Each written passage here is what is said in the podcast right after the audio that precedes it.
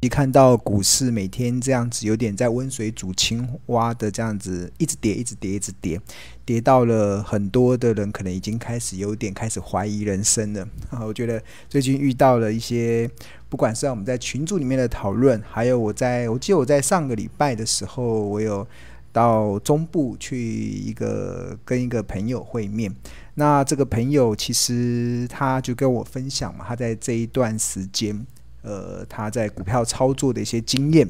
然后他原本是在一家还蛮大型的一家公司担任高阶的主管，其实薪水蛮好的，年薪其实都有呃，算年薪的上千万之上，其实就是一个高阶的主管嘛。然后后来他呃退休之后，然后觉得应该要为自己去找到一个可以。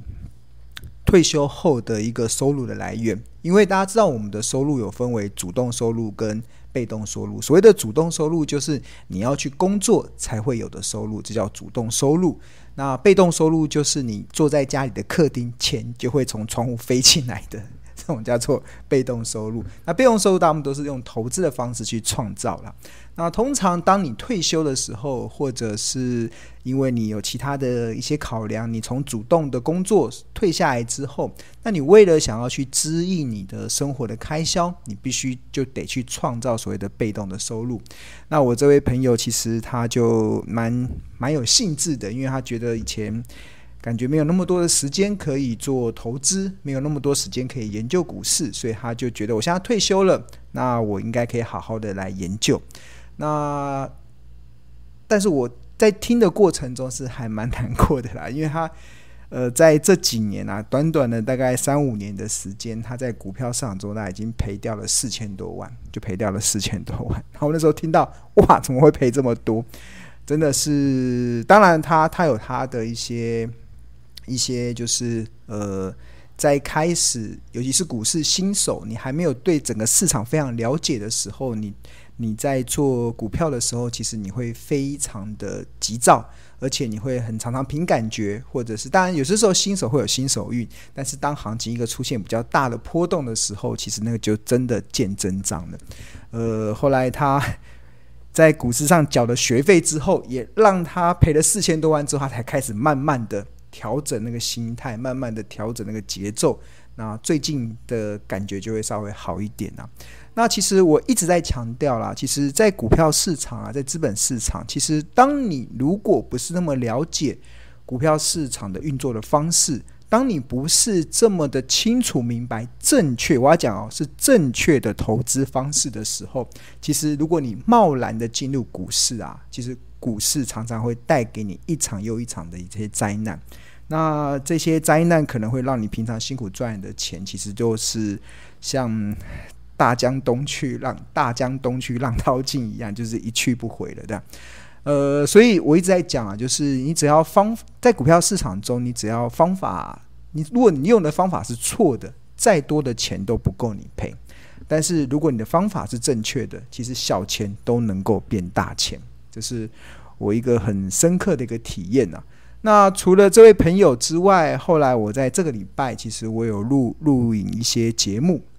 那其中有有有有一个节目，刚好是他们现场邀请了六位的明星。大家知道，明明星的收入都很高。那他们那那一集就是在讨论说，他们为什么总是在股票市场中赚不到钱，就是每次满满。满怀着期待进入到股票市场，最后换得的其实都是伤痕累累的结果。那我就我我身为专家嘛，我就听听这些女明星他们在分享他们买股票的一些经验。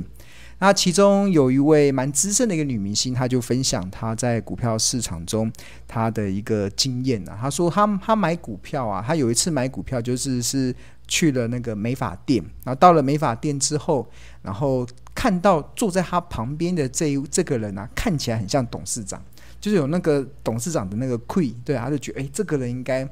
应该是董事长级的人物，他讲的话应该能够相信。所以后来他就会在聊天的时候啊，就听到哎，这个董事长他们最近在买一家游戏股，那时候在买一家游戏股，他那时候就他也他也二话不说，他也不知道那游戏股到底在干嘛，觉得哎，既然董事长都说了，那他后来就下去买，就这这档股票让他。赔了还蛮惨烈的，对啊。那后来他心态也调整啊，赔钱了怎么办？那赔钱那没关系啊，我至少这家公司没有下市嘛，然后我还可以领他的股利，所以他的股利不高，殖利率真的非常低，大概就几趴而已，这样应该做两三趴的殖利率，但是他就自自我安慰了，对啊。所以这也是其实很多的投资人啊，其实在进入市场，其实常常把股市啊当做赌场，想要试试手气。有些总觉得好像，哎，是不是这个时候，这为什么这个董事长会坐在我旁边？是不是财神爷来报道的？然后就就会相信，所以就会 就会很贸然的进场。那你根本不了解你所投资的公司到底是一家好公司，或者是你根本不在意你买的价格是不是一个对的价格，结果就导致了蛮惨烈的损失。那后来，呃。我要跟大家讲啦，其实很多时候，我们不管是你是不是去像这位女明星去呃理发厅看到了一个，呃去美容院看到了一个坐在旁边一个像董事长的人，或者你打打开报章媒体、打开电视、打开网络，你会看到很多的资讯，其实都会进来到这个你的、你的、你的世界里面。那我很明确的告诉大家，而且是非常明确的告诉大家，很多的资讯啊，大多数的资讯。你要有一个心理的一个设想，什么样的设想？就是我们很多的资讯啊，都是来自于意图想要影响资讯人的手上。大家有没有听懂？我们很多的资讯啊，都是来自于意图想要影响资讯人的手上的身上。你搞不好听到这个资讯的时候，根本就是他意图想要去影响。影响它的一些股价的一些走势，所以常常这这是一个蛮明显发生的事情，而且在这个金融市场中真的是尔虞我诈。我们看多太多的投资人其实深受其害，因为你相信那些资讯，那这些资讯确实在背后都是都是。嗯，都是想要意图去影响啊。意图影响的意思就是，搞不好他发布利多的时候，他搞不好就是倒股票给你的时候，或者是他看坏的时候，搞不好就是他接你接走你股票的时候，这是还蛮明显的一个现象啊。就是我们在市场中很常见到的状态。我在这个金融市场这么久了，我常常看到很多的分析师，或者应该说很多的同业啦，或者是很多的呃的人，真的他可以在电视上就是。在网络上，呃，大拉拉的讲说他非常看好一家公司，而且认为这家公司的价格可能是他一个非常高的价格，但是会在节目播出的那个时刻，把他手中的股票全部倒出来。看，这就是我眼睁睁看到的一个，常常见到这样子的一些状态了。所以，其实我觉得，在金融市场中，它本来就存在的很多这种尔虞我诈的一些过程，所以我。不断的在一直在跟大家讲，为什么我会在每个礼拜三会利用这个晚上八点钟，可能到九点半，甚至到十点钟这一一个半小时或两个小时的时间，跟大家不断的在在传达一个我觉得很重要的一个原则啦，就是呃，等一下我的，嗯，等我一下，嗯。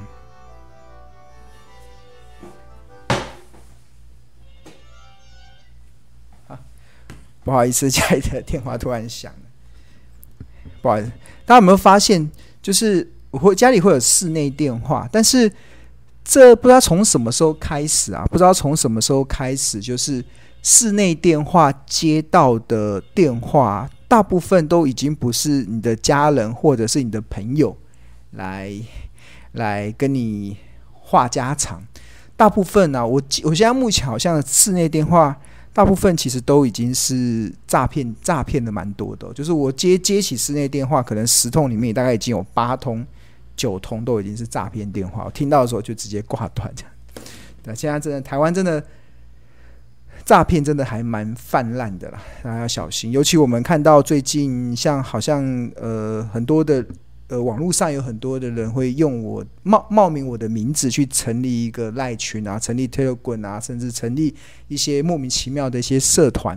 那这些，如果你不确定你到底到底你加入的是不是庆荣老师所认认同的，那麻烦你跟我们确认一下。我我我有我的脸书，你可以上网查那个孙庆荣那个脸书，你就可以私讯我，我们就会回应。那基本上我的赖群只有免费的赖群只有一个，只有一个，其实就是标股金 APP 的这个赖群。那付费的就是，如果你是我们投资家日报的订户，或者是你是我们标股基因 APP 一年的订户的话，有专属的赖群。然后我还有一个不看盘投资获利的这个课程的这个赖，这个赖其实也是这个这个赖也是呃，这个赖也是一个免费的一个。呃，在这这个有一个不看盘也能投资获利的这个群主，他也是我的一个付费的一些的订户啊，这电话一直进来，很讨厌。好，那我们后面会教大家啦，今教大家怎么去。我们今天的主题是教你，你教你怎么去知道这档股票已经跌到了便宜价，跌到便宜价其实就是你很好切入的时间点了，对啊。来接电话，把麦克风声音关掉就可以。OK，好，我们小编提醒我，待会如果电话再响，我可能就要接，因为应该不会有诈骗电话连续打两通进来。好，那我们再继续开始。对，那呃，刚才有提到说，呃，我们很多的资讯都是来自于意图影响资讯人的手上，所以我觉得。你要懂得去分辨资讯的同时啊，我觉得更重要的就是你必须得去了解投资这件事情到底是怎么样去运作。所以我在礼拜三的这个直播的节目中会不断的教大家一些钓鱼的方式。我觉得，我觉得与其给你鱼吃，不如教你钓鱼的技巧，这才是让你能够在目前充斥着许多似是而非的资讯的这个环境中，你能够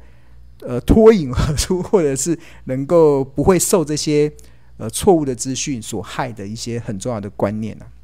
很重要的原则就是你要不断，你要学习到怎么去和怎么去看待股票投资这件事情。你只要用正确的方式去看待啊，其实你你就会发现股票市场。我到目前为止，即使最近的股票跌成这样子，其实我一点都没有动摇说股票是全世界最安全的资产的这个信念。这不是我讲的，是巴菲特讲的。就是再大的行情的波动，其实股票都会是最安全的资产。端看你怎么去看股票市场这件事。如果你把它当投资，它就会是最安全的市场；如果你把它当做赌场，把它当做投机，那可能就会像我先前这位朋友，或者是很多的艺人，他们在在玩股票的时候，根本就是抱着试试手气的心态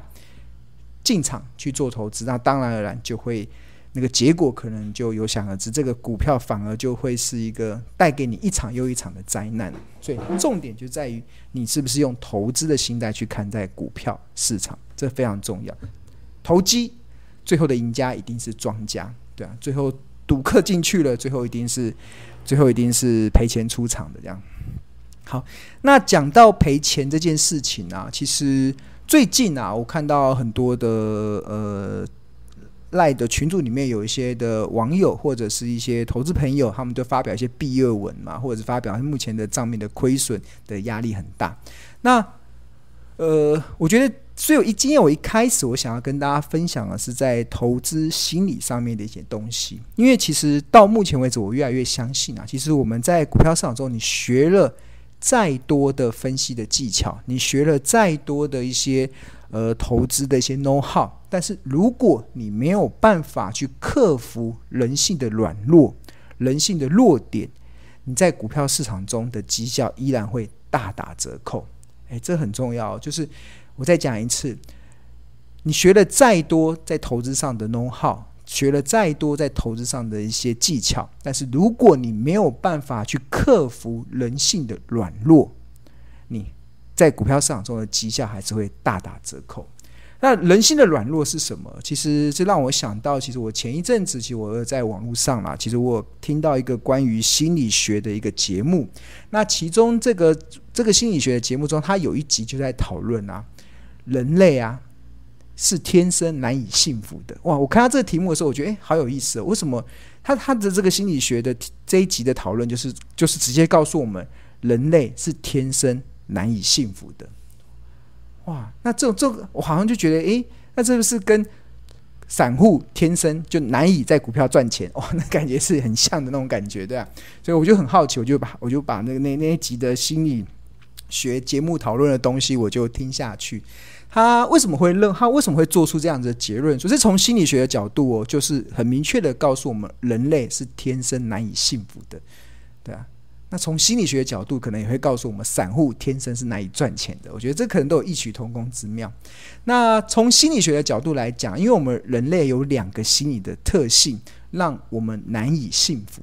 那第一个心理的特性，其实就是对损失啊，会比获得更在意。大家有听懂？我们对于损失的事情会很在意，但对于获，对于损失会比获得更在意。这是第一个。那第二个特性是什么？第二个特性就是我们很容易记住坏事，就是不好的事情，我们会记得非常的清楚。所以，人类天生难以幸福的两个原因，第一个就是我们会在意损失胜过获得。第二个就是我们会一直记住那个不好的事情，一直记住坏事。那其实记住坏事、记住不好的事啊，其实从生物学来讲，其实是一个非常重要的特性啊，因为它会跟生存有关。因为在我记得我上一周的直播中有跟大家比喻过嘛，其实就像是有一个小白兔，它跑到森林的地方去喝水，然后突然有个大野狼跑来抓它，然后它好不容易挣脱了大野狼的追杀之后。他在生命的记忆中，他应该就很难再回到那个地方，同一个地方喝水，因为他知道到那个地方喝水会被大野狼给追杀。那记住坏事这件事情呢、对于，因为他对于呃，对于生，因为记住坏事这件事情，对于生物学来讲是很很正常的，因为它是跟生存有关，因为它可以让生物。它可以避开危害它性命的地方跟天敌，这就是我们的特性。我们从人类从动物一直演化来，我们那种记住容易记住坏事这件事情，本来就是一个特性。那但但是很特别，就是我们人类演化至今啊，其实我们已经早就已经没有天敌了，但是这种心理的天性啊，还是会潜意识的、潜意识的会一直在我们的潜意识中，就是可能呃发生了。两两件好事，但是发生了一件坏事，你会你会不太记得那个好事到底发生什么，但是你会记住这个坏事到底怎么样危害到你自己的一些状态。在股票也是一样嘛，就是你在股票上，你永远都只记住坏事，然后没有反而没有去记住那个好事，这样子。就是我们呃在投在人类的心理中，其实就有一个这样子的状况，就是我们会记住坏事。那另外还有一个啦，其实我觉得还有一个就是我们会非常。在意损失胜过获得，就是同样是赚，比如如果就股票市场中啊，可能同样是赚十趴，同样赚十，哎，同样是赚二十趴好了。那你跟赚二十趴跟赔二十趴，大多数人啊对赚二十趴是没感觉，但是。赔二十趴会非常的厌恶，因为对亏损的反感是非常的明显。那这个是在投资心理学中有有做一个比较了，就是如果你今天赔了二十趴，那你可能要赚到四十 percent，你才有办法去弥补你那个当初亏损时候那种难受的感觉。这就是在意损失胜过获得的一个非常重要的一个一个心理学的一个过程啊，这样。然后在这个心理学节目中啊，那个主持人还有提出两个问题，就让大家思考来说明这件事情。他说：“假设有一个药啊，一个有一个药厂，它开发出了一个新药，那这个新药啊会有万分之一的致死的机会。然后他找来原本是健康的你，然后来当这个试药者。那但是你要当试药者嘛，你就会要求这个药厂应该要付你钱，你才愿意去试药。那这是第一个。那第二个就是。”第二个问题就是，呃，假设有一个药厂，它开发出一个新药，然后可以治疗你目前身上的疾病。那你但是你现在目前身上所患的这个疾病呢，它的致死率是万分之一，所以一万个人只会有一个人可能会身故。那请问你愿意花多少钱来买这颗药？这是在那个心理学里面所讨论的一个内容。那针对第一个问题啦，就是呃，开发出一个新药，然后。可能有万分之一的致死率，然后药厂请你来试药，原本你是健康的来试药，你愿意会你会要求那个药厂付你多少钱？那每这第一个问题的答案每个人都不一样，有的少则觉得可能要至少要好几万，那有的可能我觉得没有没有个一百万，没有个一千万，我我是不愿意试，因为当我吃下这颗药，我可能会有万分之一的机会可能会挂掉。那所以我必须得得去有更高的这个补偿，我才愿意去吃这个药。但因为因为因为死掉挂掉这个损失是万分之一的生存的机会嘛。那第二个问题啊，就是说，假设有一个药，它有一个药厂，它开发了一个新药，然后可以治疗你目前的疾病，但是你这个疾病致死率、死亡率只有万分之一，那你愿意花多少钱去买这颗药？那大多数的人呢、他们在心理学里面的统计，就是大多数人都是几百块而已，顶多几千块或者几万块就差不多了，因为你可能花个几百块，花个几万块，就可以让你多得万分之一的生存的几率。所以只要几万块就你觉得差不多已经够了，对啊。所以这这个心理学还蛮特别的，就是同样都是万分之一的几率啦，但是只是差在一个是会损失，一个是会获得。损失什么？损失生命。你有万分之一的几率会损失生命，另外一个是有万分之一的几率可以让你获得生命，对啊。但是最后的价格啊，会出现如此大的一个差距，就是。对于损失的部分，我可能要好几百万、好几千万，我才愿意去承受那个风险。但对于获得的部分，我可能只愿意花几百块、几千块，甚至几万块，对啊。所以这就是说明了一件事啊，就是所以人，就是我们人类啊，其实对损失会比获得更在意，对啊。那所以这个就很特别，就是为什么我们人有天生就很难幸福？就假设啦，我们的人的一生中啊，所经历的祸福的事情，好的事情跟不好的事情各一半。但是我们人呢、就会有那种感受到不幸福的感觉，因为他还是会在潜意识中觉得自己失去了很多，失去了很多，就是我们会很在意失失去这件事情，这是我们的天性啊，就是人的人性就是这样。那反映在投资这件事情上也是，这也是我最近看到很多投资人在现在的心情所呈现出来的一个状态啦，就是呃，我觉得。在股票市场中啊，很多的投资人他很难长期的成为赢家。其实他关键的原因有两个，第一个其实就是他无法战胜对亏损的反感，完全无法，他就对亏损是极度的反感，对亏损是极度的反感。然后第二个就是无，然后第二个就是无法释怀过去所赔钱的经验。那对亏损的反感呢、它会反映在什么？反映在你在操作上，你可能买到不好的股票的时候，你不愿意停损，或者是你明明已经买到一档好的股票，而这档好的股票已经跌到了好的便宜的价格，但是你却不敢向下加码。对啊，这种这种鸵鸟的心态，其实就是会反映在你对亏损的恐惧上所形成的交易的状态。那第二种啊，第二种就是呃。嗯，第二、第二、第二种就是